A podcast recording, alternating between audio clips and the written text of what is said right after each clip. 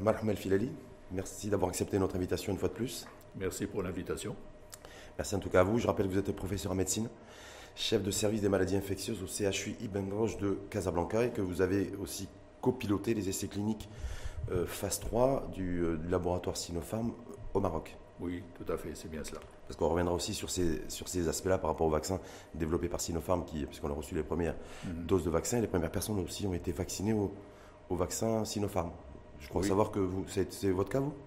Ben oui, j'ai été vacciné avec euh, le vaccin de Sinopharm. D'accord, ça c'est passé, passé ce week-end à Ibn Rushd? Ça s'est passé vendredi dernier, Ouais, donc euh, il y a deux jours et demi. ouais. Ben, je, je suis bien. hein, il y a ouais. pas de Vous n'avez pas changé de couleur, vous n'avez pas, de, pas de fièvre, couleur, pas de migraine, pas Je de. parle toujours la même langue, euh, donc il n'y a pas de souci. Et au niveau de toutes les personnes qui ont été vaccinées, c'est essentiellement les professionnels de santé? À l'hôpital Ibn Rushd, donc c'est pas de, d'effets secondaires, des. À ma connaissance, il n'y a rien eu de, disons, de, de problème rapporté. D'accord Mhm. Euh, autour de moi, les personnes qui sont les plus proches, donc personne euh, n'a ressenti euh, des effets secondaires euh, vraiment qu'il faudrait rapporter, Mm. donc Il y a quand même des, on dit des poussées de fièvre, quelques, quelques, quelques, des personnes ont eu quelques migraines aussi le lendemain de la, de la vaccination. Écoutez, il y a des- surtout des personnes qui ont été un petit peu fatiguées. Ouais. Voilà, un peu de fatigue, mais en dehors de ça, non, il n'y a, rien. Même, même y compris au niveau national, parce qu'on dit sur les Euh, 80. ça, je ne peux pas vous dire, hein, parce que pour l'instant, il n'y a pas de retour à ce niveau-là, mais bon. Non, j'ai pas encore de retour. Mm. Donc, on vient de démarrer cette campagne, donc euh, franchement, euh, j'ai pas eu de retour durant le week-end. En tout cas, Ça, vous je vous très- parle juste des personnes qui sont très proches, avec lesquelles j'ai communiqué durant le week-end. Et donc vous, c'est le, va- le vaccin Sinopharm. Sinopharm, tout à fait. Tout, tout, tout l'hôpital Ibn Rushd, les professionnels de santé, ça a été le vaccin Sinopharm. Effectivement. Pour une raison en particulier ou pas? Parce qu'on sait qu'il y a du vaccin aussi AstraZeneca. Ben, écoutez, je crois que la logique euh, veut que si vous testez euh, un médicament et que vous y croyez, la moindre des choses, c'est de l'utiliser. Bon, là, c'était le vaccin. Nous avons testé le, vac- le vaccin euh, de Sinopharm au niveau du CHU Ibn Rushd. Et donc, c'était euh, quand même assez logique de, de l'utiliser euh, pour le- les soignants au niveau de, de cohérence, l'hôpital sani- Ibn Rushd. de cohérence sanitaire et vaccinale, c'est ce qu'on peut dire? Si on veut. Oui, on peut l'appeler comme ça. Juste une petite, une petite chose, je voulais avec vous, le professeur Mohamed Filadi, on dit que parfois, il serait conseillé de prendre un doliprane avant de se faire vacciner. Alors euh, voilà, info, intox, euh, ça, Écoutez, un comprimé de, de paracétamol, je dirais du paracétamol en général, euh, surtout si on prend un comprimé de 500 mg, ça fait vraiment pas de mal.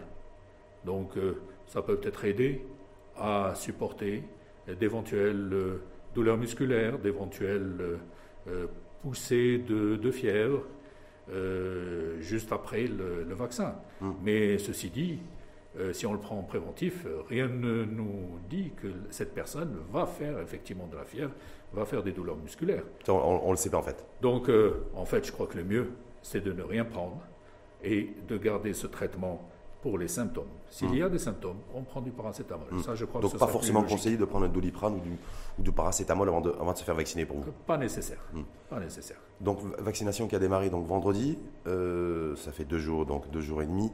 On est sur le troisième jour de, de la campagne de vaccination. On dit qu'il y a à peu près entre 90 000 et 100 000 personnes qui ont été vaccinées.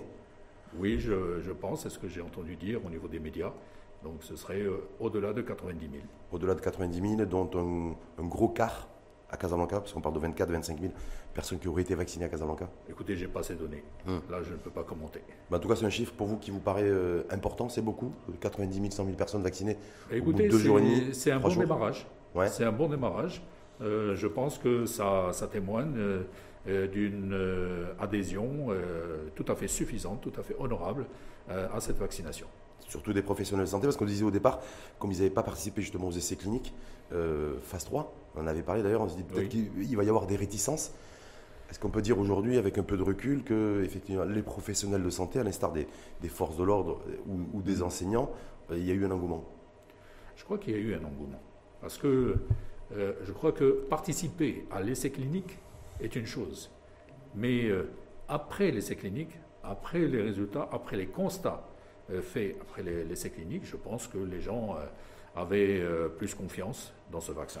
Et à ma connaissance, il n'y a pas eu euh, de grosses réticences. Bien sûr, Mm. il y a toujours des personnes qui ont des terrains pathologiques particuliers mhm. pour lesquels euh, ils ont quelques craintes.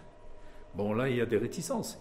Mais pour une personne qui n'a pas de, de pathologie particulière sous-jacente, en particulier dans le domaine des allergies, eh bien, euh, cette personne-là n'a aucune réticence. Elle vient se faire vacciner, point. Donc en tout cas, on est sur un train d'aujourd'hui, en tout cas depuis le début des, premiers jours du lancement de cette campagne nationale de vaccination, sur entre 45 000 et 50 000 vaccinations jour. Je pense, oui, d'après la stratégie. Ça va monter en puissance selon vous on va, on va rester sur ce même train de 40, 45, 50 000 vaccinations jour? Écoutez, euh, je pense que là, on va passer progressivement à la population en général. Oui. Là, c'est un autre type de population qui est dans l'attente de ce que, ce que, va faire euh, le personnel soignant. Mhm.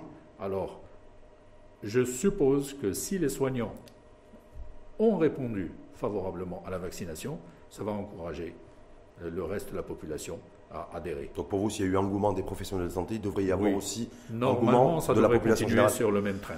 Sauf s'il y a des complications. Bon, espérons qu'il y en ait Espérons pas. mais bon, en tout cas, voilà, ça peut être le seul facteur qui pourrait éventuellement freiner l'engouement de la population générale oui, à la tout à fait, tout à fait. Mais jusque-là, euh, les différentes... Euh, les différents essais, etc., n'ont pas montré de choses vraiment euh, inquiétantes. Par contre, la, seule chose qu'on ne maîtrise pas, l'autre grande inconnue, il n'y a pas que le, coronavirus hein, et, ses, variations, parce qu'on en, parlera tout à l'heure ultérieurement, c'est de savoir quand est-ce qu'on va être livré euh, en termes de lot de vaccins prochainement. Parce qu'on se dit, voilà, si on tourne effectivement sur un train de 50 000 jours, c'est que je me dis, moi, d'ici peut-être deux semaines, après, grosso modo, on risque d'être à court de vaccins. Eh bien là, on est au niveau mondial. Hein. Vous voyez ce qui se passe au niveau mondial. C'est mhm. une course au vaccin. Chacun essaye, euh, chaque pays essaye d'obtenir euh, les vaccins pour sa population. Et je pense que nous aussi, on est dans cette course. Et il va falloir euh, utiliser de tous les arguments possibles. Le. Maroc a été parmi les personnes qui ont, disons, qui se sont positionnées très tôt pour l'acquisition des vaccins un certain nombre de vaccins vont être acquis. Je pense qu'on a entendu parler de 66 millions de ça, doses. Ça, c'est la commande globale qui la est passée. commande globale. Ben, je pense que cette commande globale va être échelonnée. Et puis, il faut espérer qu'on puisse obtenir assez rapidement les, cette commande. Parce que le problème, c'est qu'à partir du moment, je parle sous votre couvert, professeur, à partir du moment où on a démarré la vaccination, donc administrer la première dose, il faut avoir nécessairement de la visibilité sur les prochaines semaines pour, euh, pour le rappel. Euh, donc je me dis, est-ce que est-ce qu'on y va, euh, on monte en puissance et ensuite on, on bloque un petit peu, on essaie de freiner en fonction de la visibilité qu'on peut avoir sur les, futurs approvisionnements ou on fonce, je sais pas, qu'est-ce qui, ça me paraît très compliqué l'équation. Écoutez, je pense qu'il y a deux stratégies. Soit on se dit, on a, on a je prends un exemple, hein, je prends, on a 10 millions de doses. On va vacciner 5 millions de personnes. Voilà. Comme ça, j'assure les deux doses qu'il n'y ait pas de problème. Mhm. Ça, c'est la première stratégie. La deuxième serait de vacciner 10 millions de personnes avec la première dose et puis d'accélérer l'approvisionnement pour pouvoir donner la deuxième dose. Sauf qu'on n'a pas trop la main là-dessus, vous l'avez dit. Voilà. Partout dans le monde, aujourd'hui, on dit que le mois de février, c'est le mois de tous les dangers en matière d'approvisionnement en, vaccins. Donc la, prudence voudrait que euh, qu'on assure les deux doses déjà, qu'elles soient vraiment assurées. Ça veut dire qu'il va falloir un moment ralentir si on n'a pas de visibilité. C'est-à-dire que si on n'est pas livré, par exemple, la deuxième semaine de février, il me semble-t-il, selon mes petits calculs modestes, ça risque d'être compliqué. Ben, il est clair que ça risque d'être euh, compliqué, ça, je ne pourrais pas dire le contraire. Mais bon, il faut tout faire pour que l'on ne tombe pas en rupture de, de ce vaccin qui est vital hum. pour notre économie, pour notre façon de vivre, pour euh, euh, essayer de lutter le plus rapidement possible contre cette pandémie. Quand on voit ce qui se passe, nous, on est, on est donc les deux principaux fournisseurs. Nous, c'est le laboratoire Sinopharm, donc le vaccin dit chinois, et le, et le laboratoire AstraZeneca. Euh, AstraZeneca, qui aujourd'hui, vous avez vu, est sous le feu des, sous le feu des rampes et, des lumières et des projecteurs, avec l'Union européenne qui a passé une grosse commande, 400 millions de doses. AstraZeneca qui a pris la décision aujourd'hui de, de répondre favorablement à la demande des Européens. Donc, a priori, sur début février, l'Europe devrait être prioritaire pour AstraZeneca. Parce que nous, du côté du Maroc, ça on doit se dire, bah, voilà, on doit un petit peu s'inquiéter, parce que voilà, les principales doses partiront en Europe et peut-être pas chez nous dans les prochains jours. Écoutez, personnellement, je ne sais pas comment se fait cette, disons, ce prévisionnel pour AstraZeneca. Hmm. cette gestion-là, je ne sais pas comment ça va se faire. Tout ce que je sais, c'est qu'il y a plusieurs, disons, structures qui fabriquent ce vaccin des structures qui sont en Europe mhm. et des structures qui sont ailleurs en Asie, en particulier en Inde, mhm. et que nous dépendons plutôt de l'Inde, non pas de l'Europe. D'accord, même si demain il y a des sites de production AstraZeneca en Europe qui produisent du vaccin Est-ce que ce ne sera pas le fait, que, le fait que ce soit plus proche? Parce qu'a priori, c'est le deal qui a été passé avec l'Union Européenne ce week-end, puisqu'il y a eu des tensions, vous avez vu la semaine dernière, entre l'Union Européenne et, et, AstraZeneca. Donc le deal, voilà, c'est de dire, voilà, un, un approvisionnement aussi conséquent, avec, je crois, plus de 30% de, de, livraison par rapport au prévisionnel pour l'Europe, et en même temps de délocaliser une partie de la production, ou en tout cas de, nouvelles, euh, nouveaux sites de production en Europe du vaccin AstraZeneca. Est-ce que là, nous, on doit être attentif aussi à ça et se dire peut-être que ça peut être une chance pour nous, demain, d'avoir euh, à quelques dizaines, voire centaines de kilomètres, un site de production AstraZeneca? Oui, pourquoi pas, mais disons, personnellement, je pense que les sites de production européens Mhm. risque d'être suffisamment occupé avec euh, euh, toute la demande européenne. Donc pour nous, ça ne serait pas forcément une... Et nous, a priori, on a été euh, placé sur l'Inde. Hmm. Vous savez que... C'est pas possible de bouger, de me dire, parce que là je me dis, il y a des... on sait très bien maintenant que le vaccin est devenu une arme géopolitique et, diplomatique, de me dire, voilà, ce côté des Marocains, ce n'est pas le moment de, prendre contact aussi avec l'Union Européenne et AstraZeneca pour pouvoir rentrer dans le deal. Écoutez, à ma connaissance, initialement, le Maroc devait être livré par, euh, euh, disons, une structure qui est localisée en Russie. Et Au départ à Moscou, effectivement. Et qui fabrique du vaccin d'AstraZeneca. Mm. Bon, il y a eu euh, une répartition au niveau mondial et le Maroc a été placé sur l'Inde. Mm. Voilà. Donc maintenant, qu'est-ce que c'est figé par la suite? C'est pas forcément figé. Peut-être que ça peut non, c'est pas figé, mais mm. franchement, on sait pas trop. moi, je ne sais pas. Ça, c'est justement, ça se joue au niveau de, des pressions possibles, etc. Et donc, Les enjeux euh, diplomatiques. Là, euh, c'est, euh, disons, au Maroc de s'imposer au mmh. niveau mmh. international mmh. Et, de voir où il peut avoir des doses suffisantes. En tout cas, si AstraZeneca risque d'être sous pression, entre guillemets, pour pouvoir devoir livrer ses, en tout cas l'Union Européenne, c'est un gros marché. Est-ce que ça veut dire aussi que ben, c'est peut-être le vaccin Sinopharm le vaccin chinois qui devrait, devrait approvisionner le, Maroc dans les prochains jours et les prochaines semaines. Il faut garder les deux, les deux cartes. Hein. Hmm. Il faut garder les deux cartes. Et voire même peut-être trouver une troisième carte. C'est possible ça, cette troisième carte euh, Parce que je me dis, Pfizer, Moderna, ça demande une logistique importante. Donc, oui, euh, bon, il y en a d'autres qui sont en train d'arriver. Mais bon, Johnson Johnson Oui, mais ça risque de tarder encore. Sputnik 5 aussi, on peut avoir. Peut-être, peut-être. Ouais. Pourquoi pas En tout cas, les jeux ne sont pas fermés. Mais les personnes qui ont reçu la, la, première dose, donc on disait à peu près 100 000 personnes. Oui. Donc on ne sait pas dans quelle proportion. Euh, est-ce que c'est beaucoup plus de personnes qui ont été vaccinées avec le vaccin chinois ou le vaccin AstraZeneca On n'a pas, pas cette donnée-là pour l'instant, chiffrée. Je ne sais pas si vous l'avez ou. Non, je n'ai pas de données chiffrées, mais, mais vous savez que euh, nous avons actuellement à peu près 2 millions 500 000 doses. 2 mhm. millions étant euh, du, du, vaccin d'AstraZeneca et 500 000 étant de, Sinopharm. Donc vous voyez que la proportion est encore euh, très en faveur d'AstraZeneca. Donc on peut imaginer que sur les 100 000 personnes, 70 000 ont été vaccinées avec AstraZeneca? Peut-être. Hmm. Ouais. Peut-être. je ne sais pas, parce hmm. que. Non, mais c'est vrai, non, parce qu'on n'a pas de chiffre là-dessus. Comment, hmm. comment c'est cette euh, répartition hein. Au niveau régional, euh, au niveau d'une région même euh, quels sont les, hôpitaux qui ont reçu euh, tel ou tel autre euh, produit, etc. Parce qu'on dit qu'il y, a des stations de vaccins, en fait, de vaccination qui ont été, qui sont entièrement dédiées ou AstraZeneca ou, Bien sûr. ou vaccin Sinopharm. Ben, il vaut mieux. Hmm. Il vaut mieux parce que sinon.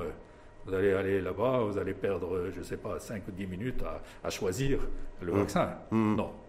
Au niveau d'une station, il y a un vaccin donné. il n'y en a pas deux, il n'y en a qu'un seul.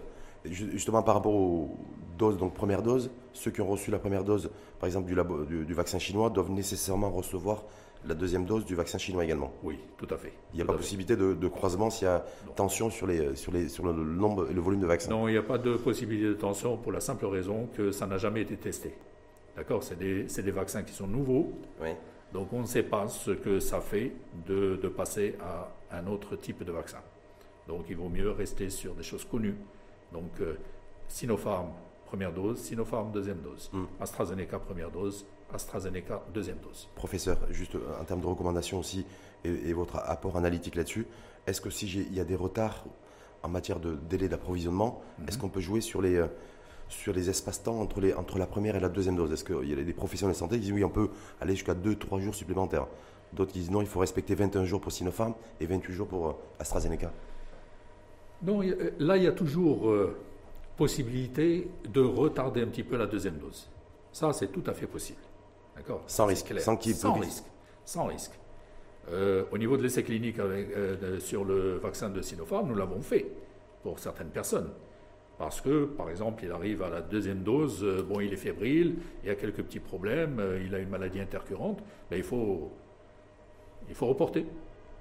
Ben, nous, on a pu reporter jusqu'à une semaine pour la deuxième dose. Pour le labo, pour, pour Sinopharm, pour le vaccin Sinopharm, oui. Jusqu'à une semaine. Et il y a eu le, un taux d'efficacité qui, n'a pas été affecté euh, A priori, non. Non. A priori, non. Mais sur un volume aussi important pour nous euh, là maintenant, on commence à monter en puissance. On est à 100 000 aujourd'hui. On va certainement finir la semaine à 200 ou 250 000. Euh, personne, je me dis, voilà, est-ce que. Non, mais là, il faut revenir un petit peu aux choses fondamentales dans un vaccin. Qu'est-ce qu'on fait? La première dose, elle est là pour euh, que le système immunitaire commence à fonctionner. il commence déjà à produire des anticorps. D'accord? Et dans les essais cliniques, on essaye de trouver euh, un intervalle, l'intervalle le plus intéressant, qui permettrait de nous donner euh, un taux d'anticorps suffisant et qui nous, permettrait, qui nous permettrait de booster cette quantité d'anticorps mmh. avec la deuxième dose. Bon, c'est comme ça qu'on essaie de définir cet intervalle. Mais ce n'est pas un intervalle qui est figé. C'est pas figé dans le temps. 21 jours, à la limite, c'est quoi? C'est une espèce de moyenne, une médiane? On peut, on peut appeler ça comme ça, mais euh, disons, on sait que il faut au minimum une quinzaine de jours pour que les anticorps commencent à être élaborés. Entre, les, entre la première et la deuxième dose Après la première dose. Après la première dose. Il faut au minimum une quinzaine euh, de jours. D'accord? Donc euh, la deuxième dose, elle vient là pour booster, c'est-à-dire, disons. renforcer Augmenter et renforcer l'effet de la première. D'accord? Donc ces anticorps qui étaient déjà en train d'augmenter, bon, on va essayer de les faire augmenter encore plus. Donc euh, euh, finalement, on a euh, la latitude de pouvoir venir un peu plus tardivement. Il vaut mieux ne pas venir trop tôt. Mm-hmm. D'accord? Parce que avant, avant 21 jours, je parle ici de Sinopharm, c'est 21 jours, avant 21 jours, ça risque de, de s'intriquer avec l'effet de la première dose. D'accord? Donc il vaut mieux attendre. Attendre, et on peut attendre une semaine de plus, peut-être même plus. Hein.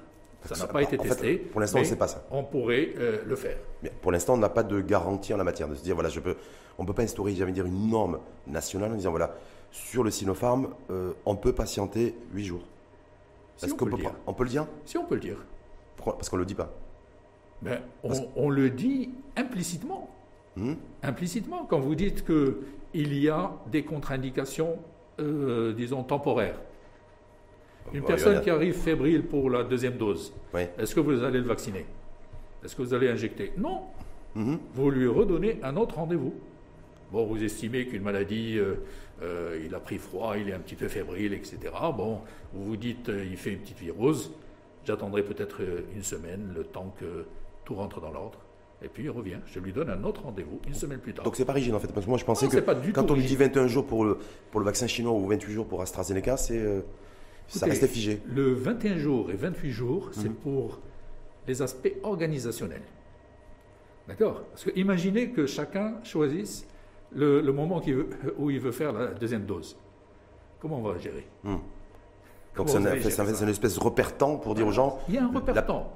90% euh, des personnes vont être vaccinées à 21 jours, euh, vont recevoir leur deuxième dose à 21 jours pour Sinopharm, à 28 jours pour euh, AstraZeneca. 90%. Les autres, c'est ceux qui ont eu quelques petits problèmes intercurrents, hmm. pour lesquels il y a possibilité de retarder un petit peu. Voilà. Et pour AstraZeneca, on dit, on dit hein, je parle sur votre couvert aussi, que l'élasticité est plus importante. On peut aller jusqu'à euh, plusieurs, plusieurs, plusieurs jours. Alors, d'après les données du laboratoire, on pourrait euh, avoir plus de latitude. D'accord. Avec celui-là. Voilà. Est-ce que, est que, vous pensez que c'est les données aussi euh, que vous venez d'évoquer, qui sont importantes d'ailleurs, c'est un véritable éclairage, professeur Mohamed Filali, qu'il faudrait d'ores déjà avoir à l'esprit puis appliquer dans cette période de tension de, où le mois de février risque d'être extrêmement, extrêmement compliqué en matière d'approvisionnement Bien sûr, elle va être appliquée. C'est pour ça que bon, on n'a pas le couteau euh, sur la gorge hein, hmm. avec euh, euh, une rupture de vaccin. Bon, ça peut attendre une semaine, dix jours, peut-être même plus. Hmm. D'accord? Donc, l'essentiel, c'est de continuer à travailler pour obtenir les doses suivantes. Hmm. Et, de, se dire, a priori, selon mes petites informations, la prochaine lot de livraison devrait venir en, en, provenance de Chine et de Pékin, puisque c'est le labo. D'ailleurs, ce labo, on a changé de laboratoire, c'est pas Oui Wiran qui était prévu, c'est le laboratoire Pékin qui a développé ce vaccin dont, dont on bénéficie, nous. Sinopharm, il travaille sur deux sites. Hum. Un site à Yuan et un site à Pékin. Ouais. Et c'est pratiquement le, même vaccin qui est produit dans l'un et dans l'autre. Donc il ce sont deux structures différentes. Les fiches techniques sont les mêmes. C'est pratiquement pareil. Et nous, les essais volontaires, c'était sur Pékin et Yuan. Avec, euh, Yuan. Yuan. Oui. Donc là, on est passé sur Pékin. Ça ne change pas le. Non, non, ça change. Certains disent, bon voilà, en fait, on comprend pas trop est-ce qu'il y a cohérence ou pas parce que les, essais cliniques en fait phase 3 c'était avec le avec le, avec Yohan comme, comme laboratoire d'analyse oui. et en fait nous on a pris du vaccin pékinois non c'est toujours le Sinopharm chinois c'est toujours le Sinopharm chinois donc c'est le même vaccin et c'est le même vaccin qui est administré oui oui tout à fait tout à fait je pense que là c'est c'est euh, une fausse discussion une fausse hmm. polémique euh, qui s'installe encore une fois sur donc vous voilà le professeur Marfinali dit aujourd'hui dans l'info en face il n'y a pas de polémique à avoir, il n'y a pas de suspicion à avoir à l'esprit. C'est exactement le même vaccin qui a été développé, euh, que ce soit par le laboratoire à Yuran que le, au laboratoire, dans le laboratoire de, de Pékin. C'est sensiblement les mêmes. Hum. Bien sûr, c'est sensiblement les mêmes. C'est les mêmes techniques, c'est pratiquement les mêmes souches, donc il n'y a pas de souci à avoir avec ça.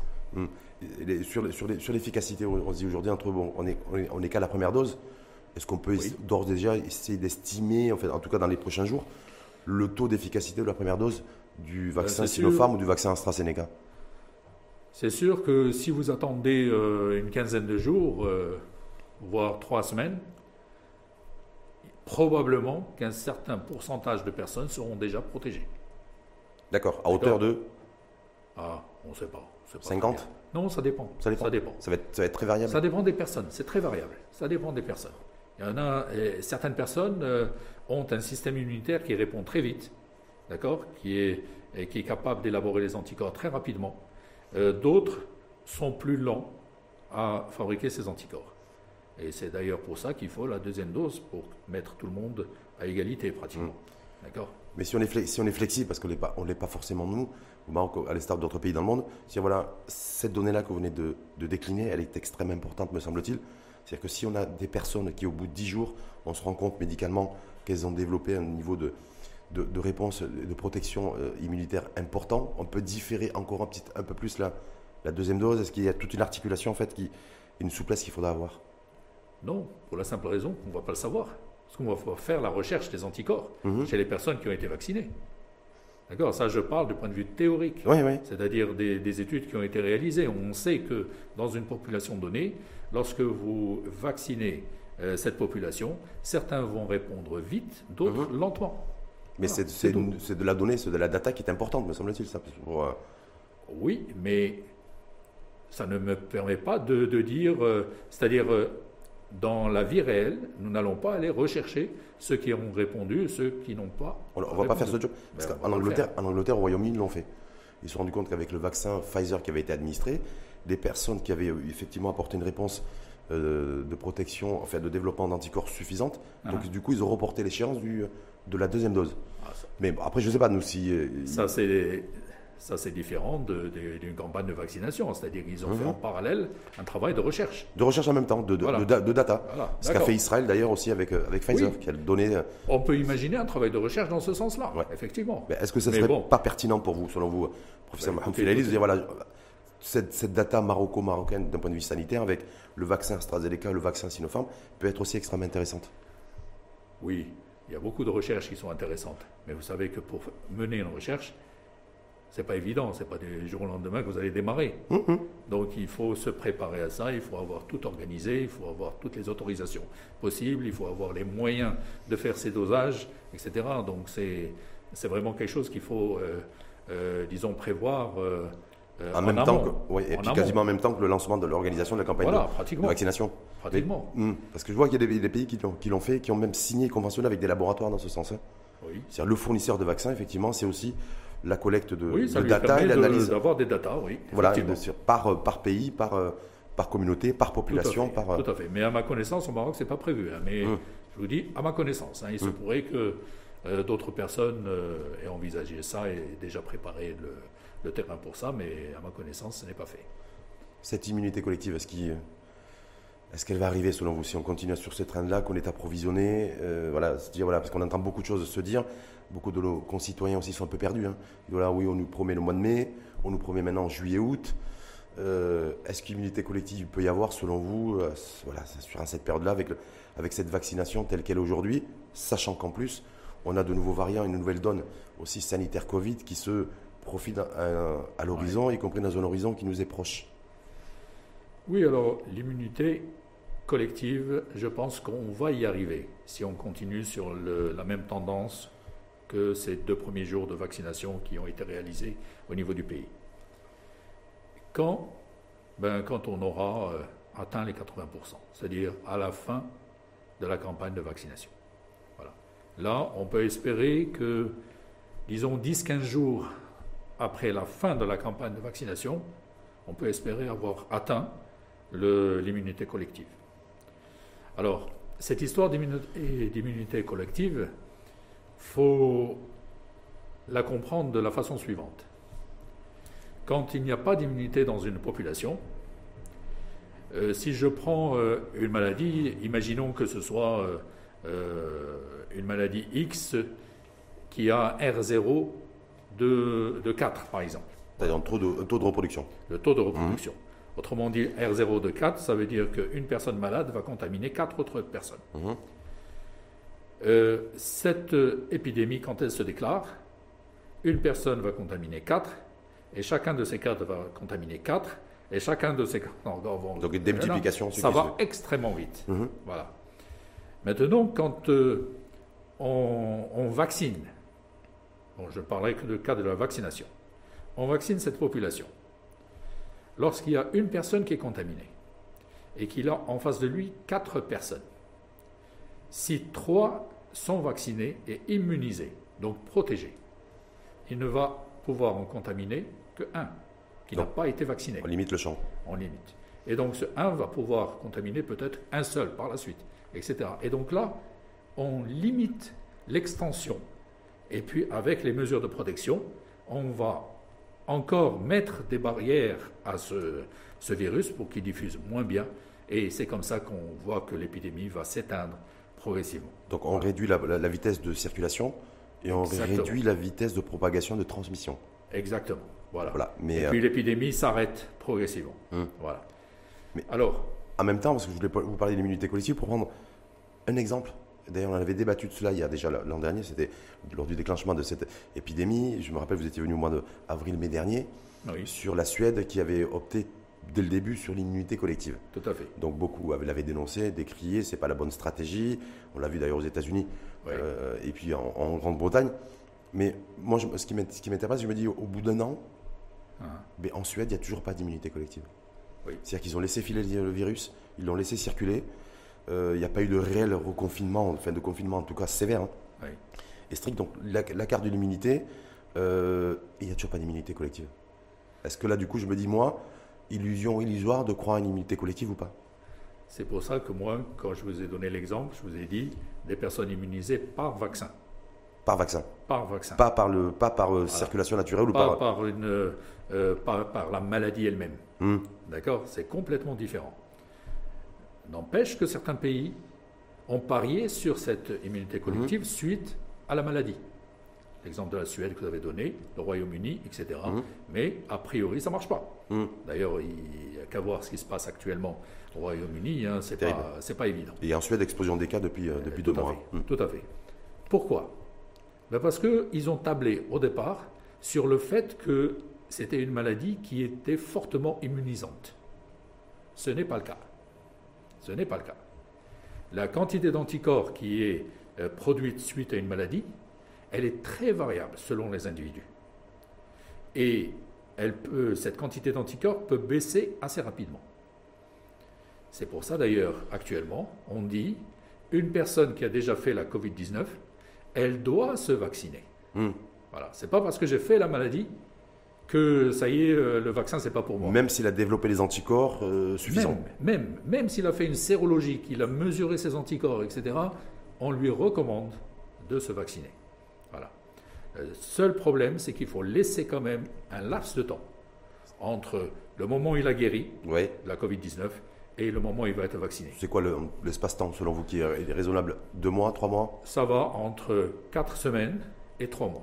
D'accord. Tout dépend de l'importance de la maladie, de la sévérité de la maladie qu'il a fait.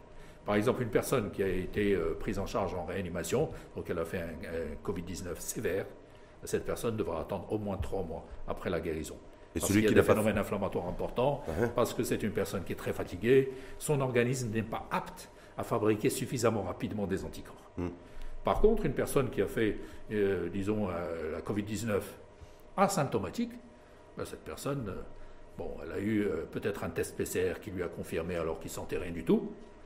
Eh ben, il attendra 4 semaines pour se faire Quatre semaines. 4 semaines à partir de la date où il a eu sa PCR. À partir de la date de la, de la Ben oui, PCR, parce voilà. que celui-là n'avait pas de signe, Mhm. n'avait aucun symptôme. Donc, au moins entre 3 et 4 mois pour ceux qui ont développé des formes graves Covid. Tout à et fait. euh, entre 3 et 4 semaines pour ceux qui ont dé- développé une forme, voire les asymptomatiques, voire une forme, des formes très, très Disons light. 4 semaines. 4 Quatre semaines. semaines.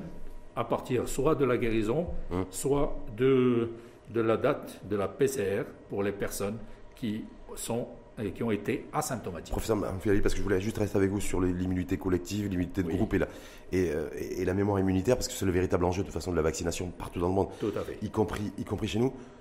Voilà, il y a beaucoup d'interrogations aussi à ce niveau-là, parce qu'on se dit aujourd'hui, est-ce qu'il peut y avoir un pays dans le monde qui pourra, pourra dire, voilà, j'ai atteint l'immunité collective et je peux retrouver une vie normale? On a l'impression que ça, c'est, on est des fois dans les annonces et des effets d'annonce, dans des projections, mais que c'est un objectif, un horizon qui est difficile à atteindre et qui sera très difficile à atteindre. Écoutez, euh, c'est. c'est- L'immunité collective, on va y arriver étape par étape. On ne peut pas dire que euh, aujourd'hui on n'a rien, ben, demain on va être en immunité collective. Non, c'est étape par étape. Au fur et à mesure que le nombre de personnes immunisées augmente dans un pays, la circulation du virus diminue et on va aider avec les mesures barrières. Voilà, jusqu'à ce qu'on euh, qu'on achève cette épidémie. Voilà. Alors, euh, maintenant, il faut savoir qu'il y a euh, les moyens de défense quand on vaccine quelqu'un. J'ai beaucoup parlé d'anticorps, Mm. mais il n'y a pas que les anticorps. D'accord? Il y a les anticorps qui nous défendent, c'est notre organisme qui va fabriquer des anticorps qui ont comme objectif de, euh, euh, disons, de bloquer le virus s'il rentre dans notre organisme. Mais il y a aussi la, la mémoire cellulaire. D'accord? C'est ce qu'on appelle l'immunité cellulaire. Parce que nous avons également des cellules de défense.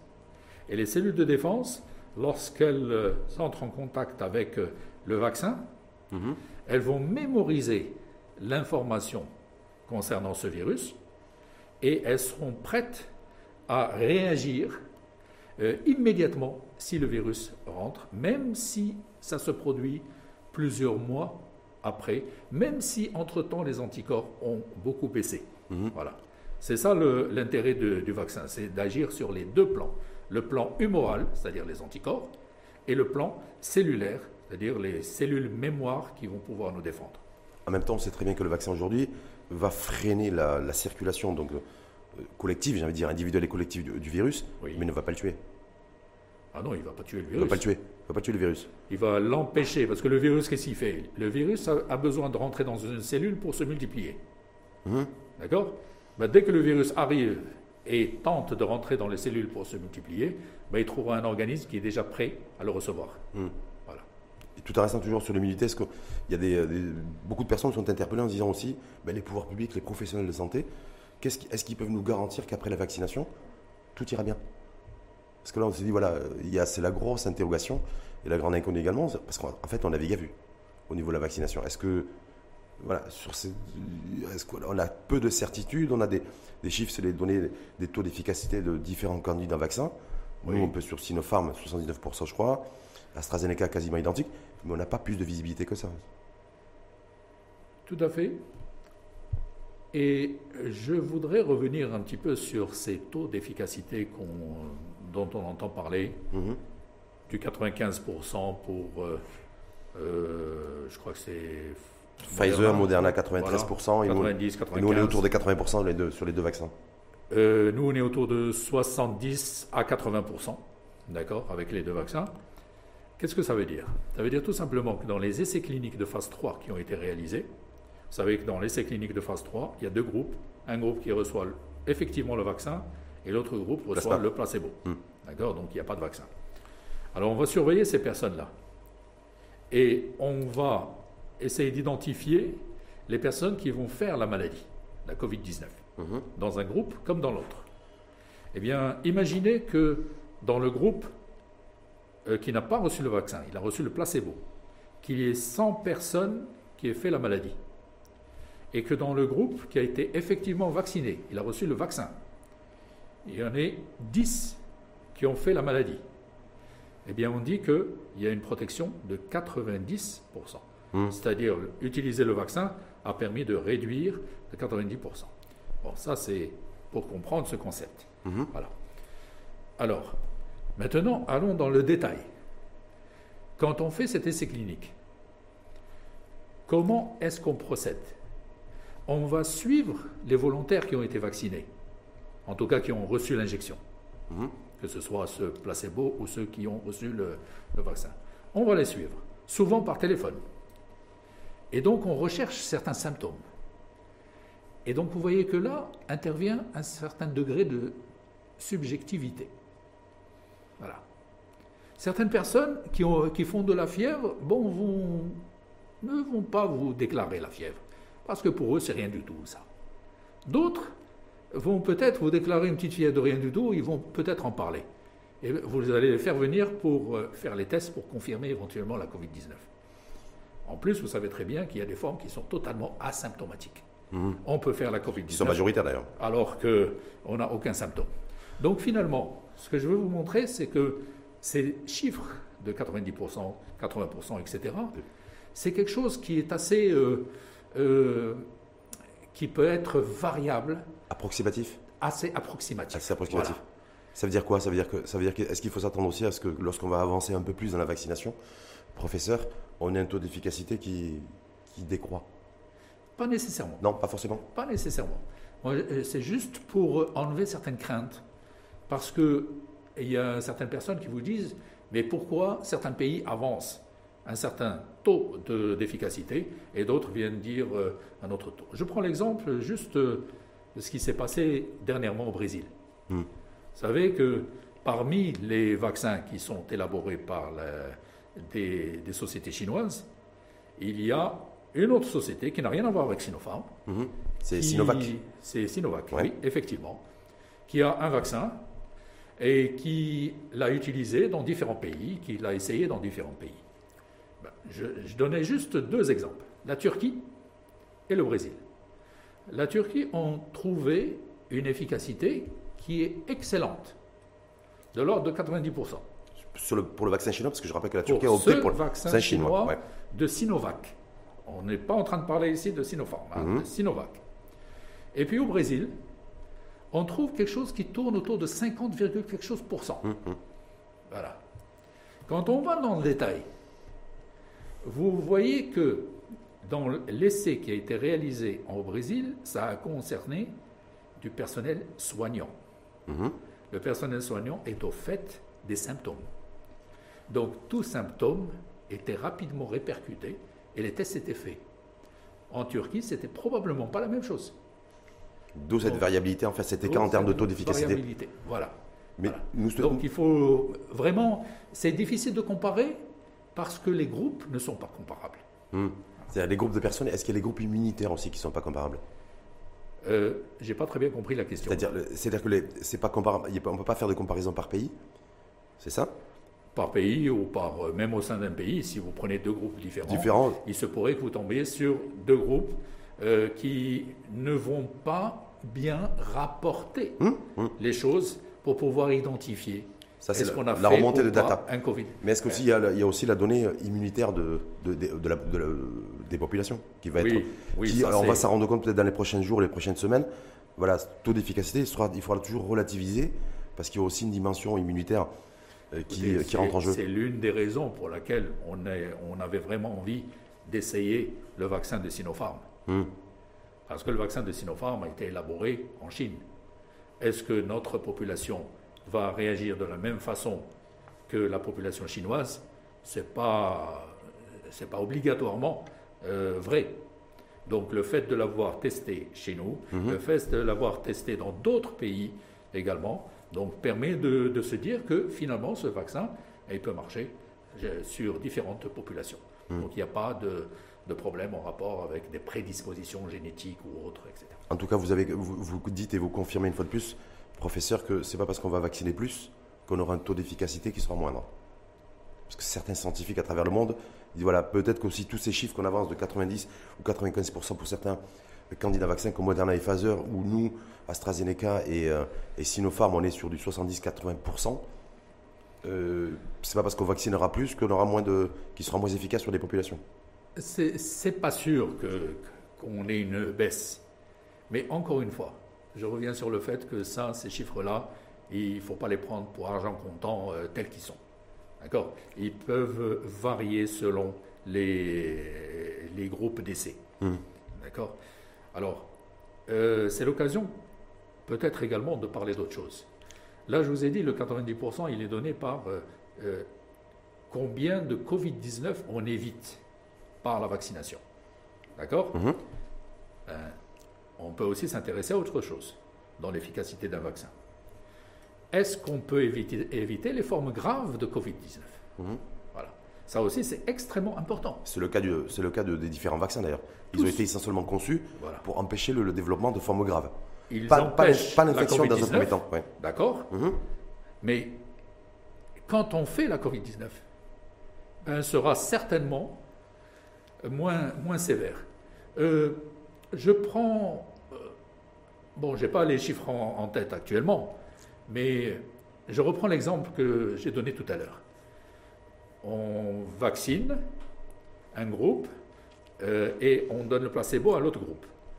100 personnes font la Covid-19 dans ceux qui ne sont pas vaccinés, qui n'ont pas reçu le vaccin, et 10, euh, oui c'est ça, et 10 le font dans le groupe qui a reçu un vaccin. Quand on va étudier les 10 qui ont été vaccinés et qui font la Covid, ben on trouve toujours une différence entre, de sévérité cette fois, entre ce qui s'est passé dans le groupe non vacciné par rapport à celui euh, euh, vacciné. C'est-à-dire, euh, le plus souvent, il n'y a aucun cas sévère de Covid-19 chez les personnes qui ont été vaccinées. Hmm. Ils font des Covid, c'est possible, ça n'est pas exclu, mais ça va être la Covid-19 euh, disons, euh, forme bénigne ou carrément asymptomatique si on arrive à la diagnostic. Hum. D'où le fait d'avoir décliné les, populations prioritaires chez nous, parce que je vois, les, donc les professionnels de santé, c'est à partir de 40 ans et plus, les euh, enseignants 45 ans et plus, et les personnes depuis 75 ans, et les forces de l'ordre, bien entendu, il n'y a, pas de critère d'âge. Est-ce que ça, c'est un, schéma maroco-marocain anti-Covid vaccin qui a été établi, compte tenu que chez nous, la moyenne d'âge en matière d'infection, est de 45 ans? Et le développement de formes graves, voire très graves, si au-delà de 65 ans. Parce que, parce que parfois certains n'ont pas compris pourquoi on nous dit, les, par exemple, les enseignants 45 ans et plus, les professionnels de santé 40 ans et plus, c'est qu'effectivement c'est par rapport aussi à un niveau d'infection moyen, me semble-t-il, que ce critère d'âge a été établi. Alors il y a, il y a plusieurs, euh, plusieurs facteurs qui entrent en ligne de compte là-dedans. D'abord, cette priorisation, elle est maroco-marocaine, comme vous avez dit, d'accord, mais elle repose sur des orientations mhm. qui sont dictées par l'OMS. en particulier. Euh, et on a choisi certaines choses. Le pays a choisi. Il a choisi certaines populations qui sont, comme on les appelle les frontliners. Mhm. Donc les personnes qui sont en première ligne de la lutte. Les soignants, les, les autorités et personnes sécuritaires. Là, je pense que personne ne peut nier que même pendant le confinement, ces personnes-là étaient au front. Complètement. Voilà. Donc c'est des personnes qui sont extrêmement exposées et continuent à être exposées. Donc il fallait, qu'il fallait nécessairement protéger dans un premier temps. Alors, si je parle des soignants, Mhm. les soignants, il faut les protéger d'abord pour eux, pour qu'ils ne fassent pas le Covid. Et Mhm. on sait que les soignants, il y en a beaucoup qui sont décédés. Oui.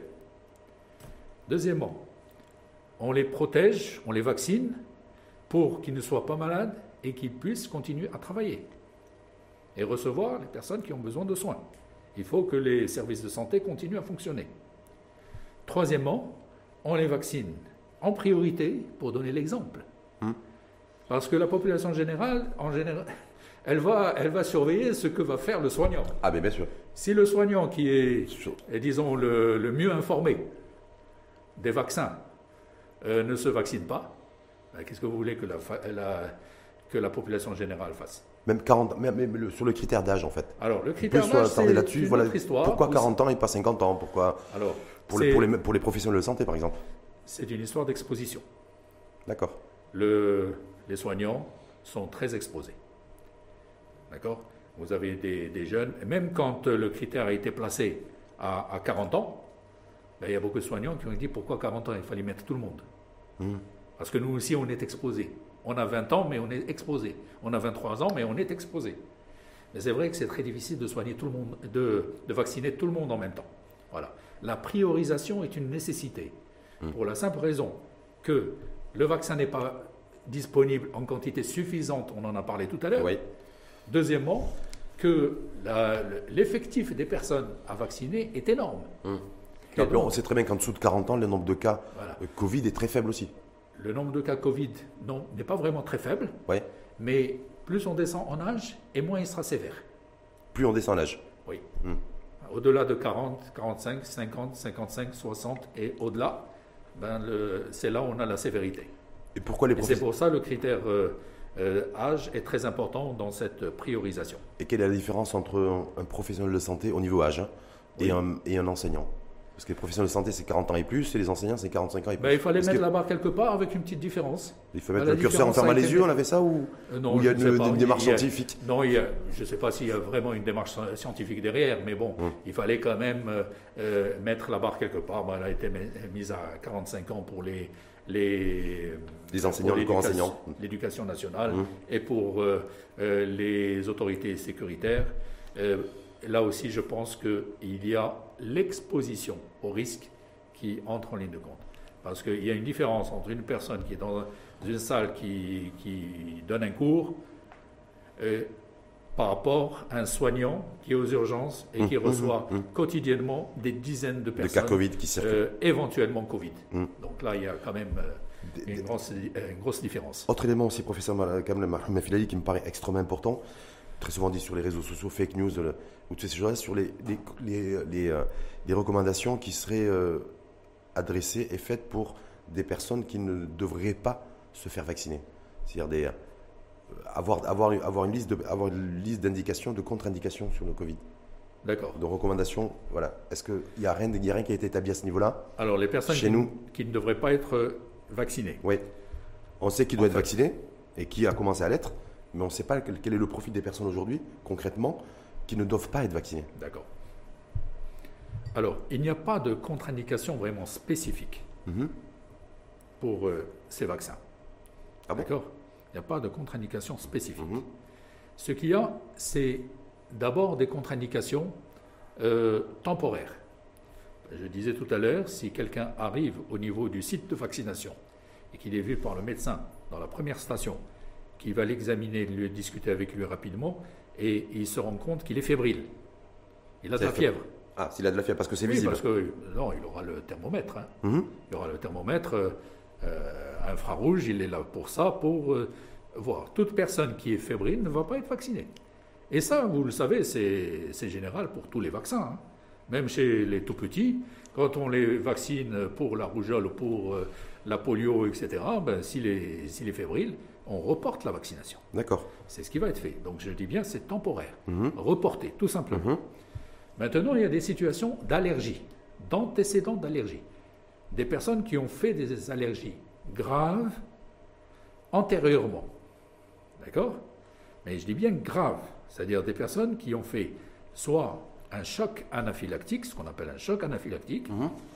euh, soit un œdème de Quincke. Et l'œdème de Quincke, c'est, ça empêche pratiquement de respirer. hein. Ça, peut, Mhm. ça peut fermer la glotte et empêcher la personne de respirer. Ça, c'est des situations graves d'allergie. Toute personne qui a déjà eu ce type de réaction, pour une raison ou pour une autre, hein, doit le signaler au médecin qui est à la première station de vaccination pour qu'il en tienne compte. Et s'il le signale pas? Ça, S'il le signale pas ah, il vaudrait mieux que le signale. Oui, parce que je me dis, comme il y a pas. En fait, de- clairement, il n'y a pas de diagnostic médical Alors- qui est fait avant. Donc je me dis, est-ce qu'il n'y a pas un risque d'une personne qui dit, moi j'ai tellement peur du virus que je veux me faire vacciner, je suis éligible à la vaccination. D'accord. D'accord? Et je vais surtout pas dire que j'ai. Alors, imaginons. Hmm. Imaginons que cette personne cache le fait qu'elle est allergique, qu'elle- fortement allergique, et qu'elle a déjà fait une réaction euh, anaphylactique à, à quelque chose. Voilà. Mhm. Cette personne, elle va passer pour la vaccination. Elle va être vaccinée. Mhm. De deux choses l'une. Soit tout se passe bien avec ce vaccin, parce qu'elle ne fait pas de réaction à ce vaccin. Tant mieux. Voilà. Même en ayant caché cette Mhm. situation, ben, rien ne se passe. Ça, c'est dans le meilleur des scénarios. Oui. Sinon, elle reçoit le vaccin, elle fait une réaction, mais il faut savoir que toutes les stations, toutes les, tous les sites de vaccination sont équipés en trousse d'urgence dans laquelle il y a de l'adrénaline. Et vous savez que l'adrénaline, c'est le traitement de base pour ces réactions anaphylactiques graves qui peuvent tuer. Donc, il ne faut pas s'inquiéter, tout est fait pour avoir du matériel d'urgence sur place pour pouvoir parer à des problèmes euh, d'allergie et d'anaphylaxie. Et les personnes atteintes de comor- comorbidité, quelle que soit la nature de la comorbidité, il faut qu'elles aillent se faire vacciner? Ou là aussi, il faut rentrer, Oui. rentrer aussi un peu dans le détail en matière de, de contre-indication? Écoutez, là, je pense que la personne, même en ayant une comorbidité, elle doit se présenter au site de vaccination. Et le médecin qui la reçoit va discuter avec cette personne. Mais il faut que la personne lui donne les informations. D'accord? Mhm. Alors, un diabétique, quelqu'un qui a une maladie cardiaque chronique, quelqu'un qui a une maladie respiratoire chronique, quelqu'un qui a insuffisance rénale, une insuffisance rénale chronique, etc. Toutes ces personnes-là, bien sûr, elles ont des comorbidités, mais ça ne contre-indique pas du tout la vaccination. Est-ce qu'on a cette garantie, Bien, professeur on a la garantie. Scientifique, établie aujourd'hui ou pas? Parce que je me dis, est-ce qu'on a suffisamment de recul aujourd'hui pour dire que toute forme de maladie chronique, de toute façon, de personnes, le, le vaccin Sinopharm ou le vaccin AstraZeneca, en tout cas pour chez nous, au Maroc, euh, ne peut pas être nuisible et ne peut pas être dangereux, clairement. Écoutez, plus le temps passe et plus on a des, des garanties, de plus en plus. Hum. Euh, maintenant, le vaccin de Sinopharm, il a quand même été utilisé chez des milliers de personnes, Oui. voire même des millions, si on veut comptabiliser également les, les, per- les personnes euh, vaccinées en Chine. Mhm. D'accord? A priori, il n'y a pas de, de problème. Maintenant, on peut aussi ajouter à cela les données disponibles actuellement pour AstraZeneca au niveau du Royaume-Uni. Les choses Mhm. se passent très bien, même chez des personnes qui sont euh, avec plusieurs comorbidités, pas une, une seule. hein. Ça peut être un diabétique avec un problème cardiaque, avec un problème respiratoire. Avec AstraZeneca, il n'y a pas de souci. Il n'y a pas de souci, les choses existent. Et plus le temps passe, et plus la vaccination avance, et plus on aura de données. Hmm. D'accord? Parce qu'on a une donnée aussi qui nous vient d'Allemagne, euh, là pas d'Angleterre, comme quoi le, le- le vaccin Ast- AstraZeneca, pour les personnes âgées de plus de 65 ans, ne serait pas forcément efficace. Parce que les- ça, que- c'est connu, comme quoi, Mhm. avec l'âge, Mhm. avec l'âge, nos possibilités d'élaborer des anticorps et donc notre système immunitaire devient de plus en plus faible. Plus on avance en âge, et plus le système immunitaire devient faible. Et, et donc, euh, l'efficacité, elle peut diminuer, effectivement. Euh, Est-ce qu'elle va diminuer jusqu'au chiffre qui a été avancé par l'Allemagne? Bon, ça, je... Qui a été contesté par AstraZeneca, mais bon, en même temps, qui est nous. conte- qui est contesté. Mais Hum. bon, euh, je pense que je reviens à ce que j'ai dit tout à l'heure. Il y a deux façons de voir l'efficacité. On fait le Covid ou on ne le fait pas, Hum. ou on fait un Covid gentil. c'est- Alors, si j'ai amélioré mon immunité, si j'ai boosté mon immunité juste pour faire un Covid gentil, c'est déjà pas mal. Hum. Parce pour qu'en fait, quelqu'un qui est âgé. Parce qu'en fait, tout le but aujourd'hui, surtout les personnes vulnérables, c'est de se faire vacciner pour éviter, enfin, pour avoir un Covid gentil s'il doit y avoir Covid. On est bien, bien d'accord hein pas Parce que- uniquement ça. Mais éviter d'abord la Covid-19. Oui. Ça, c'est la première étape. Mhm. Si on y arrive, tant mieux. Mhm. Si on n'y arrive pas et qu'il fait quand même la Covid-19, on aimerait bien que ce soit Covid-19 bien gentil. Voilà, à l'isolement à la maison et non pas, en- non pas dans une- un CHU ou une clinique Oui, en, réanimation, c'est ça en démontré- fait. Il a été démontré que ça, ça réduisait les besoins en hospitalisation. Hum. On l'a vu d'ailleurs, la dernière étude, euh, Israël a fait l'étude là-dessus, Oui, parce qu'ils ont vu que ça réduit de 70%, je crois, Israël a beaucoup dévelop- là-dessus. développement de formes graves et admission en réanimation. Effectivement, voilà. Donc ça a donné quand même pas mal de, de données euh, nouvelles puisqu'ils ont avancé très vite Mm. dans leur campagne de, de Ah, vaccination. le, le pays le et, plus avancé d'ailleurs. et ça a permis quand même de sortir pas mal de data. Hum. Sur, les dernières- sur les listes de contre-indications aussi, est-ce qu'une personne, parce que des, euh, qui a eu, qui a eu une, une, euh, qui a été transplantée par exemple, est-ce qu'elle peut se faire vacciner ou pas? Alors, Selon vous, est-ce qu'on a, on peut, s'ex- on peut s'exprimer là-dessus aujourd'hui ou pas? On Ou peut s'exprimer. Euh, il faut se rendre compte que les deux vaccins que nous utilisons sont des vaccins qui sont euh, à virus qui ne se répliquent pas. D'accord? Donc, il n'y a pas de risque de faire une maladie avec un virus qui se réveille. Hum. D'accord? Parce que c'est ce qu'on craint chez les personnes qui sont immunodéprimées. Que ce soit un immunodéprimé transplanté, parce qu'on lui donne, après la transplantation, on lui donne des médicaments qui diminuent son immunité pour empêcher le rejet de l'organe qu'on a euh, greffé, ou que ce soit euh, une personne euh, qui a une immunité qui est un petit peu basse du fait d'une chimiothérapie ou d'une radiothérapie parce qu'il a un cancer. Mhm, par exemple. Voilà. Je pensais à eux d'ailleurs. Alors, justement, dans ces situations-là, le vaccin n'est pas dangereux. Parce que si on. Déjà, il faut voir au plan de la sécurité. Ouais. Le vaccin n'est pas dangereux, étant donné qu'il y a dedans que des virus qui ne répliquent pas. Voilà. Si c'était des virus vivants, là, le langage aurait été différent. Ça veut dire quoi pour un virus? Par exemple, pour, les, euh, ceux qui sont développés par Pfizer et Moderna, ARN Même- messager, est-ce que là ça Même cela, il n'y a pas cela? de problème. Même cela, Hmm. parce qu'il n'y a rien de vivant là-dedans. Hmm. Il n'y a pas de virus vivant. Quelqu'un qui est immunodéprimé, je ne dois pas lui euh, injecter un vaccin à base de virus vivant. Parce que son système immunitaire n'est pas très bon, donc ce virus vivant va pouvoir se développer et lui donner une maladie. Mhm, mhm. D'accord? Par contre, là, on parle de vaccins dans lesquels il y a des virus qui ne se répliquent pas. Donc du coup, pour les personnes trans Donc, il n'y a pas de risque chez l'immunodéprimé. Maintenant, quel est le risque? Il y a quand même un risque. C'est qu'ils répondent moins bien. Tout simplement. Pourquoi? Parce que leur euh, système immunitaire est immunodéprimé. Mhm, Voilà. C'est le seul risque. C'est pour ça qu'on va dire aux transplantés, bon, il va l'utiliser quand même. mhm. Mais on sait que la réponse ne va pas être optimale. Mhm. Mais je reviens à ce que j'ai dit tout à l'heure. Il vaut mieux le vacciner pour qu'il fasse un Covid gentil. Plutôt qu'un Covid grave. que, que un Covid grave. Quelle que, soit la, quelle que soit la période ou le moment où il a été transplanté? Parce qu'il y a entre la transplantation qui est plus ou moins récente et celle qui est beaucoup plus antérieure, est-ce que là-dessus, par rapport au délai, il y a, euh, Écoutez, on c'est peut une transplantation qui est prévue, qui est programmée. Il vaut mieux vacciner d'abord. Mhm. Puis après, on passe Vacciner à d'abord. la greffe. Mais, euh, oui, Ah, mais je, non, je pose la question. d'accord. C'est que toutes les personnes aujourd'hui qui sont en attente d'une greffe ou qui sont où une greffe est programmée, vous leur dites ah, d'abord vacciner. population prioritaire. Il faut en profiter pour vacciner. Mhm. Maintenant, c'est un peu comme la chimiothérapie. Je reviens à la chimiothérapie et la radiothérapie. S'il y a une chimiothérapie qui est prévue chez quelqu'un qui a un cancer ou une radiothérapie qui est prévue, ben, il vaut mieux vacciner avant de démarrer cette chimio ou cette radiothérapie. S'il est déjà en cours de chimio, s'il est déjà en train de recevoir une cure, ben, on ne vaccine pas pendant la cure, ni pendant la radiothérapie, ni pendant la cure.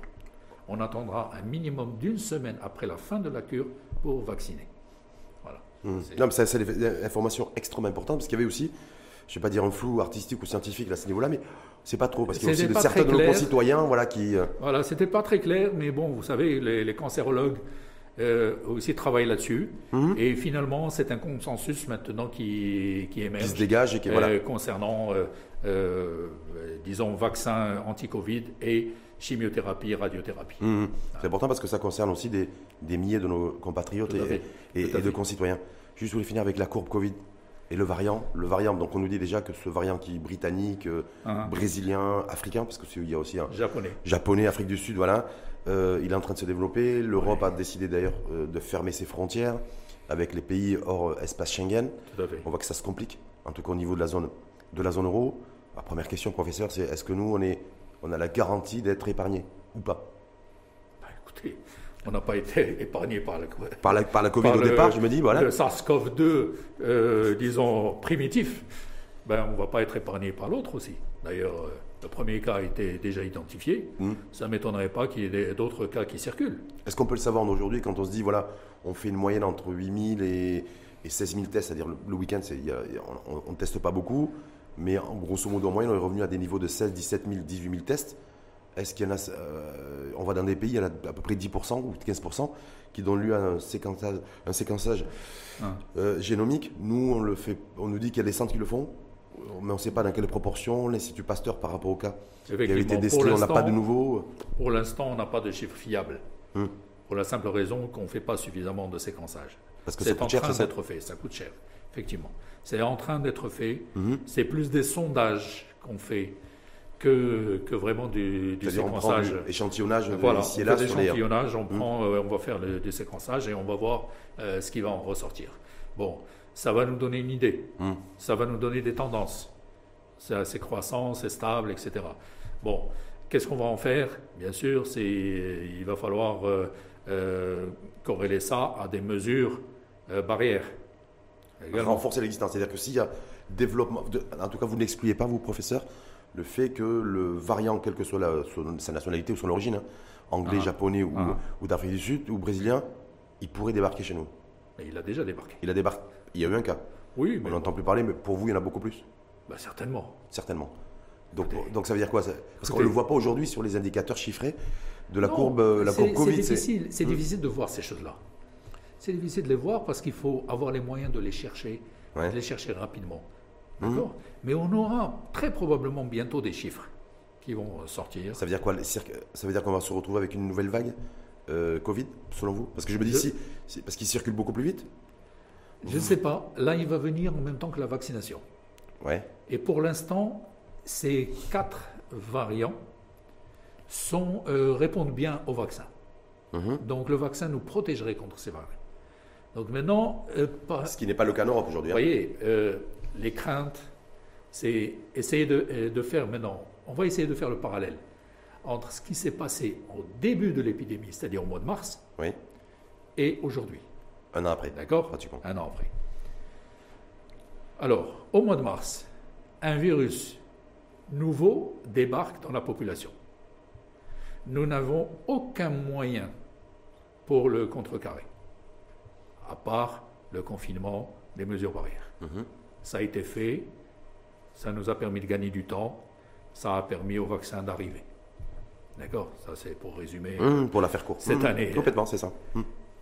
Maintenant, l'histoire est différente quand même. Au jour d'aujourd'hui, on a l'impression que, que le virus choisit toujours le mois de février-mars pour arriver chez nous.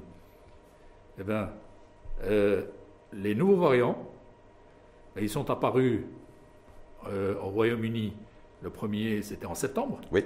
D'accord Bon, on a commencé à en parler assez récemment. Oui, tout à fait. Assez récemment. Hum. Parce qu'il faut que ça prenne un peu des proportions qui commencent à inquiéter, C'est là où on en parle. Bon. Euh, là, ces variants arrivent chez nous. Hum. Ben, la différence du mois de mars dernier, hum. ben là, ça va être un petit peu différent parce que ces variants vont arriver alors que nous sommes en train de, mener une campagne de vaccination. Nous avons déjà une arme qui est en place. Hmm. Et on va être plus efficace que ce qu'on avait au mois de mars dernier. Parce qu'on sera mieux équipé, parce qu'on aura des vaccins. Parce qu'on aura des vaccins, on aura commencé à immuniser notre population. Ça veut dire quoi, professeur Kamel? Par exemple, Filali, c'est que vous considérez, vous pronostiquez, entre guillemets, le fait que l'apparition et l'émergence de ces nouveaux variants Covid quelle que soit une fois de plus leur, origine et leur nationalité, si je, peux me qualifier ainsi, on devrait les voir arriver et débarquer chez nous en courant février-mars. c'est tout à fait possible, Hmm. étant donné que le premier est déjà là, Hmm. confirmé, Hmm. Qui serait britannique. qui est britannique. Qui est britannique. Oui. Donc ça veut dire quoi? Ça veut dire qu'il faut s'attendre aujourd'hui, même si effectivement on a démarré la campagne de vaccination, Ah, ah. il faut s'attendre à un développement de la circulation de ce, de ce variant venu d'ailleurs. Oui, mais il va, il, il va être quand même, euh, il va arriver en même temps que la vaccination. Et comme le vaccin actuel, les vaccins actuels nous protègent contre ces nouveaux variants, il aura du mal Mais de vous à dire, se développer. oui, mais en même temps, professeur, j'ai envie de vous dire, quand je vois ce qui se passe en Europe, où l'Europe, les- tous les, pratiquement tous les pays européens ont démarré aussi la campagne de vaccination, bien avant nous d'ailleurs, hein, Oui, euh, bon, à des vitesses plus ou moins Voilà. voilà, différentes, mais en même temps, le, le- le variant, je crois que dans des pays européens, la moyenne, c'est entre 2000 et 3000 nouveaux cas jour de variant. oui. Mais n'oubliez pas que ce sont des populations qui ne sont pas identiques.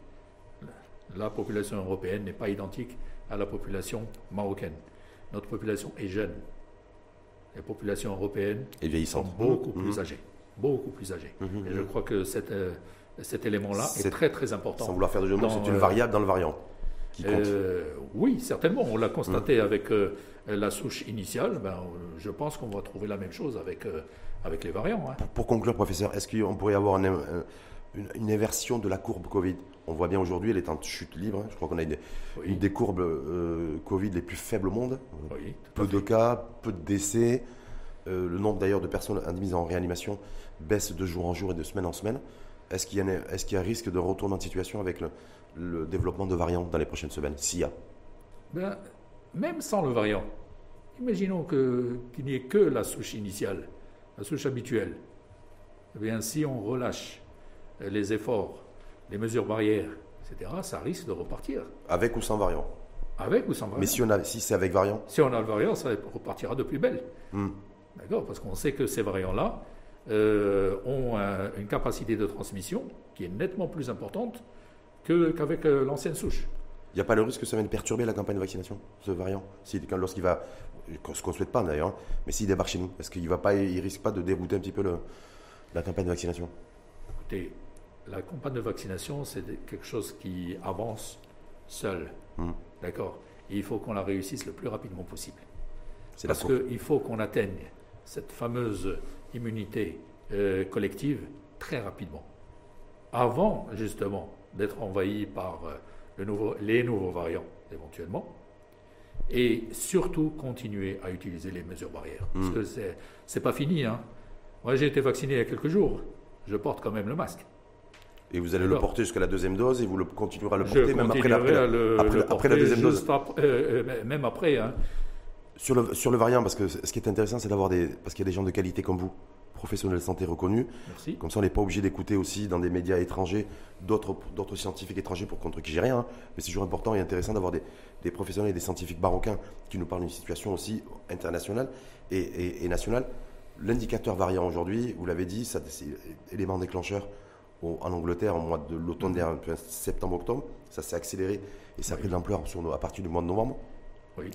Euh, chez nous, vous dites, il y a ce risque effectivement de le voir débouler ou en tout cas de le voir circuler et arriver à partir de peut-être février, Oui. mois de mars. Est-ce que ça veut dire, professeur, que on a la quasi-certitude que ces genres d'indicateurs nous font dire, vous font dire que c'est un virus qui va devenir saisonnier, la, la Covid? C'est pas sûr. C'est pas sûr. Parce que si on réussit la campagne de vaccination combinée aux mesures de protection, peut-être qu'on arrivera à vaincre ces, ce SARS-CoV-2, ancienne version et nouvelle version. D'accord, mais on n'est pas à l'abri de mutations autres qui pourraient donc donner un virus qui échappe à la vaccination. un virus, ah ouais, un nouveau virus, en fait, Ben oui. génération SARS-CoV-2 qui pourrait échapper au- à la vaccination. Pour l'instant, ce qu'on connaît, même les nouveaux variants, répondent à la vaccination. Hmm. Plus ou moins bien, Mhm. mais ils répondent. D'accord? Mais il se pourrait que dans un avenir euh, proche ou lointain, j'en sais rien, qu'il y ait une souche qui, qui soit, euh, qui soit impossible à bloquer avec les vaccins actuels. Ça veut dire quoi? Ça veut dire qu'il faut aussi activer, le, activer les nouvelles générations aussi de, vaccins dans les prochaines semaines, les prochains mois bah, Vous savez En fonction de l'évolution de... Il y a certains fabricants de vaccins qui sont déjà là-dessus. Oui, Et qui sont en train de, euh, de transformer leurs vaccins actuels pour euh, les rendre encore plus performants sur les nouveaux variants. Je crois que le Sinopharm d'ailleurs travaille là-dessus. Euh, Entre autres, je Moderna, Pfizer, mais je. Voilà, tout le monde. Donc ça veut dire que, en fait, donc du coup, ben, la campagne de vaccination, voilà, il y a de véritables enjeux, et puis peut-être des, des, choses, des, ben, variables et des variants qui vont. Parce que l'avenir, on ne le connaît pas. Hmm. Parce que notre avenir au Maroc ne dépend pas que de ce qu'on va faire au Maroc. La mondialisation, c'est ça c'est qu'on est en relation avec tout le monde. Ça veut dire quoi? Ça veut dire, professeur, c'est intéressant que vous dites ça. C'est-à-dire qu'en fait, la véritable immunité, parce qu'on parlait tout à l'heure de l'immunité de groupe et, euh, de mémoire et, de, mémoire immunitaire, elle aura de sens que lorsque 70% de la population, pas au Maroc, mais dans le monde, sera vaccinée. Dans le monde, voilà. Parce que Donc tant qu'il y aura des foyers, hmm. tant qu'il y aura des foyers quelque part, ben, ces foyers peuvent toujours envoyer des souches vers le Maroc, vers d'autres pays, etc. Donc, la le véritable défi, en fait, c'est l'immunité collective à l'échelle planétaire, non pas à l'échelle de, territoire ou de pays ou à notre niveau. Et ça, c'est ce que dit l'OMS, effectivement. C'est pour ça que l'OMS se bat pour que les vaccins soient disponibles, mhm. même dans les pays à faible revenu, parce qu'ils ne pourront pas rentrer dans cette course au vaccin. Donc ça veut dire quoi les Occidentaux aussi? Se dire, voilà, ne, ne laissez pas l'Afrique de côté sur Hein, parce qu'on sait très bien que le continent aujourd'hui. Parce que le boomerang va leur revenir. c'est comme pour, les, pour, les, pour des sujets autres que comme pour la migration et les migrants. Donc la vaccination et le vaccin, c'est un peu la, Tout à fait. parce que le fait d'aider un pays euh, à faible revenu, ça permettrait de l'aider à, euh, disons, contrôler cette épidémie et éviter qu'un éventuel virus ne revienne vers les pays européens nantis. Euh, donc, c'est c'est gagnant-gagnant. Hein. Vous qui, êtes, qui avez une, expertise avérée, euh, professeur sur les maladies infectieuses, on, on parle de virus, de virus, de virus, de virus. Vous l'avez dit, les principales menaces, un, variant, des variants euh, britanniques, japonais. Euh, est-ce que ça veut dire, est-ce que vous avez la conviction, vous, en tant que professeur et spécialiste des maladies infectieuses, qu'on est réellement aujourd'hui confronté à un nouveau monde et un monde virusé? C'est pour venir à une tonalité un peu philosophique.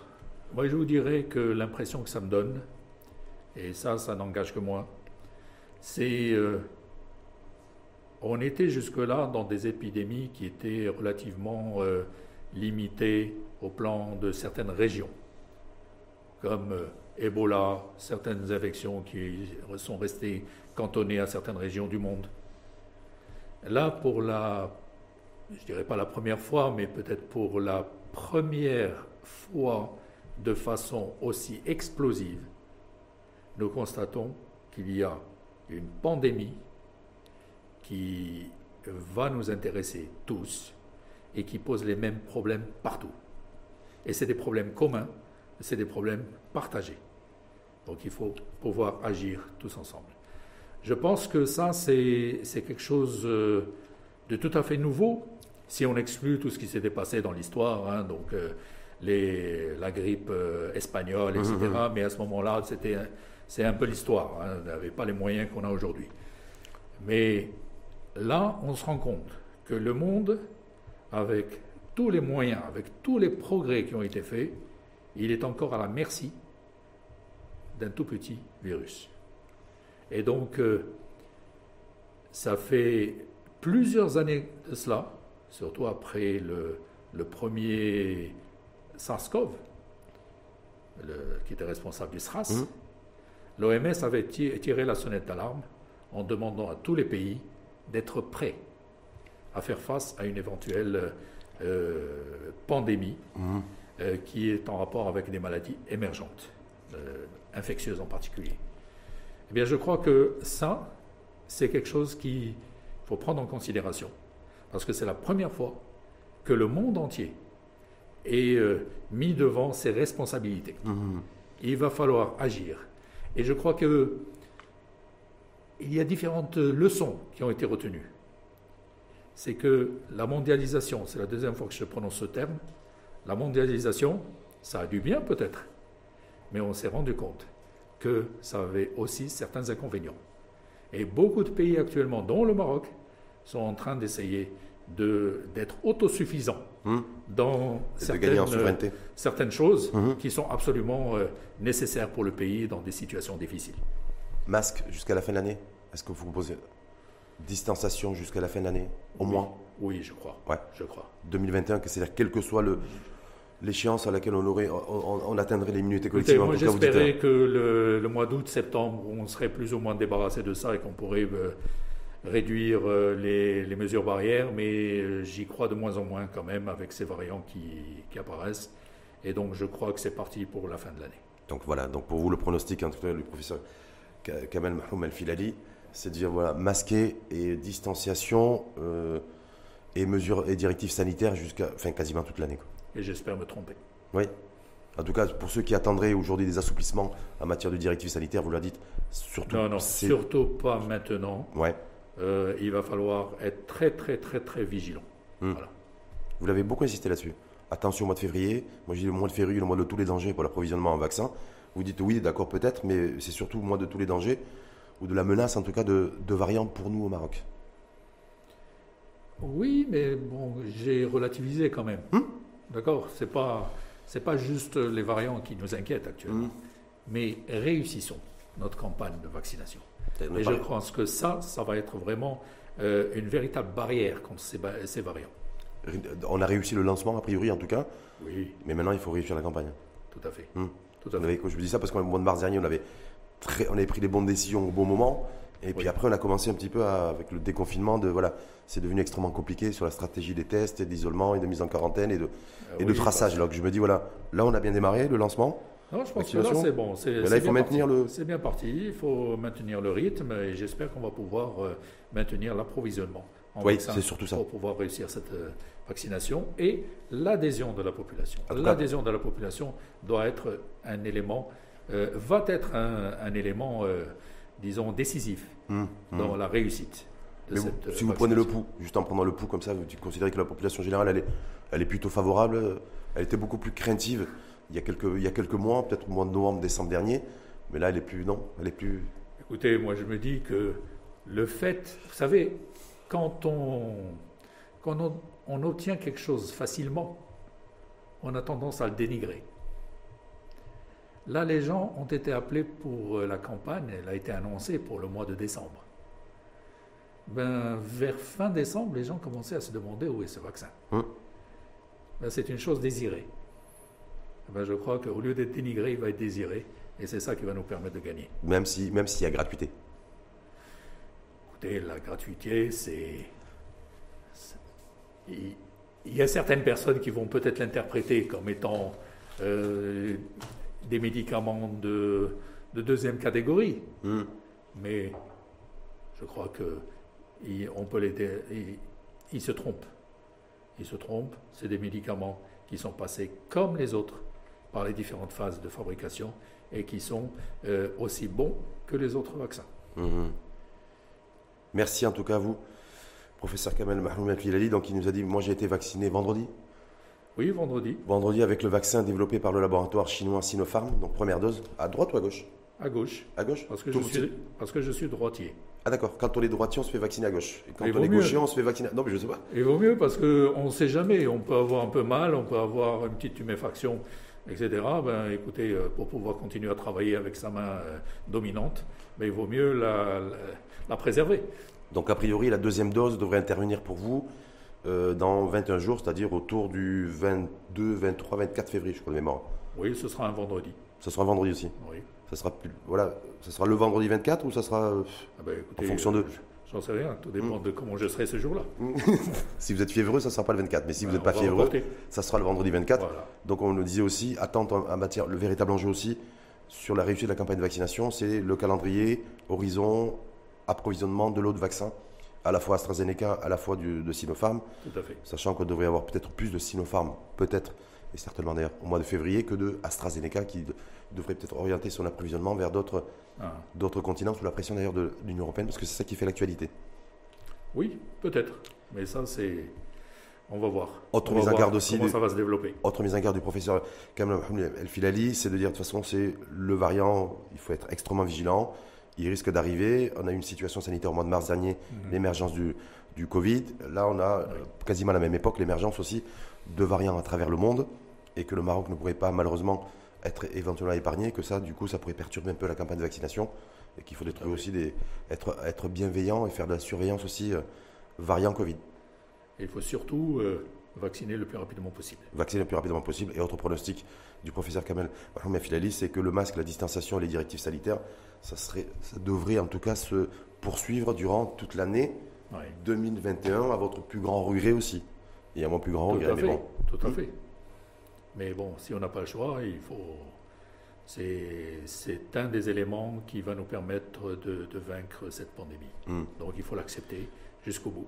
Ouais, et dernier petit rappel aussi, la véritable immunité collective, immunité de groupe, c'est pas 60-70% de la population marocaine, mais c'est 60-70% de la population mondiale.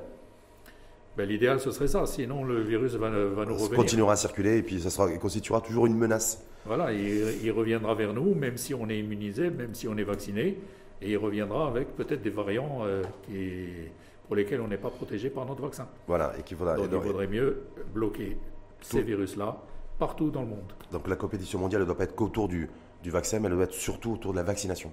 Exact. Merci infiniment à vous, professeur Kamel Mahmoud Filahi, c'est vraiment toujours un plaisir. Le plaisir est Je le partagé. Je, je rappelle que vous êtes professeur en médecine, chef de service des maladies infectieuses au CHU Ibn Roche de Casablanca. Et je rappelle également que vous avez copiloté les essais cliniques de phase 3 du vaccin développé par le laboratoire Sinopharm au niveau du CHU Ibn Roche de Casablanca. Tout à fait. Merci encore infiniment à vous et, et à très bientôt.